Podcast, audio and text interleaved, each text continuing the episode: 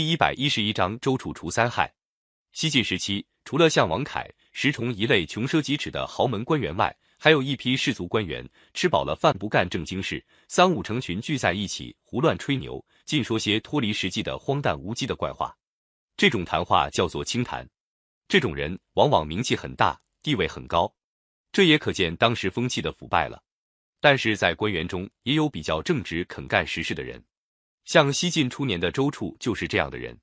他担任广汉太守的时候，当地原来的官吏腐败，积下来的案件有三十年没有处理的。周处一到任，就把积案都认真处理完了。后来调到京城做御史中丞，不管皇亲国戚，凡是违法的，他都能大胆揭发。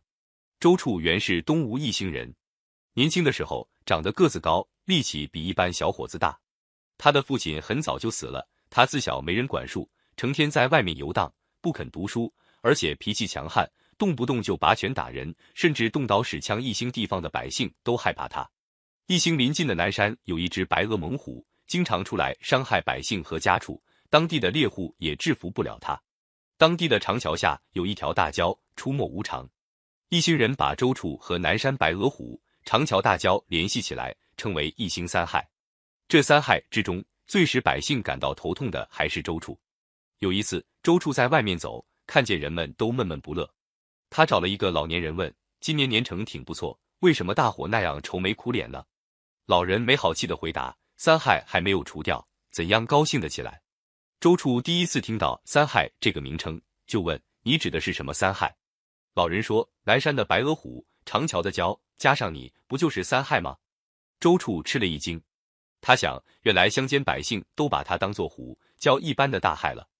他沉吟了一会，说：“这样吧，既然大家都为三害苦恼，我把他们除掉。”过了一天，周处果然带着弓箭，背着利箭进山找虎去了。到了密林深处，只听见一阵虎啸，从远处窜出了一只白额猛虎。周处闪在一边，躲在大树背面，拈弓搭箭，嗖的一下射中猛虎前额，结果了他的性命。周处下山告诉村里的人，有几个猎户上山把死虎扛下山来。大家都挺高兴的，向周处祝贺。周处说：“别忙，还有长桥的蛟呢。”又过了一天，周处换了紧身衣，带了弓箭、刀剑，跳进水里去找蛟去了。那条蛟隐藏在水深处，发现有人下水，想跳上来咬。周处早就准备好了，在蛟身上猛刺一刀。那蛟受了重伤，就往江的下游逃窜。周处一见蛟没有死，紧紧在后面定住。蛟往上浮，他就往水面游。蛟往下沉，他就往水底钻，这样一会儿沉，一会儿浮，一直追踪到几十里以外。三天三夜过去了，周处还没有回来，大家议论纷纷，认为这下子周处和蛟一定两败俱伤，都死在河底里了。本来大家以为周处能杀死猛虎、大蛟已经不错了，这回三害都死，大家喜出望外。街头巷尾一提起这件事，都是喜气洋洋，互相庆贺。没想到到了第四天。周处竟安然无恙的回家来了，人们大为惊奇。原来大蛟受伤以后，被周处一路追击，最后流血过多，动弹不得，终于被周处杀死。周处回到家里，知道他离家三天后，人们以为他死去，都挺高兴。这件事使他认识到自己平时的行为被人们痛恨到什么程度了。他痛下决心，离开家乡到吴郡找老师学习。那时候，吴郡有两个很有名望的人，一个叫陆基，一个叫陆云。周处去找他们，陆基出门去了，只有陆云在家。周处见到陆云，把自己决心改过的想法诚恳地向陆云谈了。他说：“我后悔自己觉悟的太晚，把宝贵的时间白白浪费掉。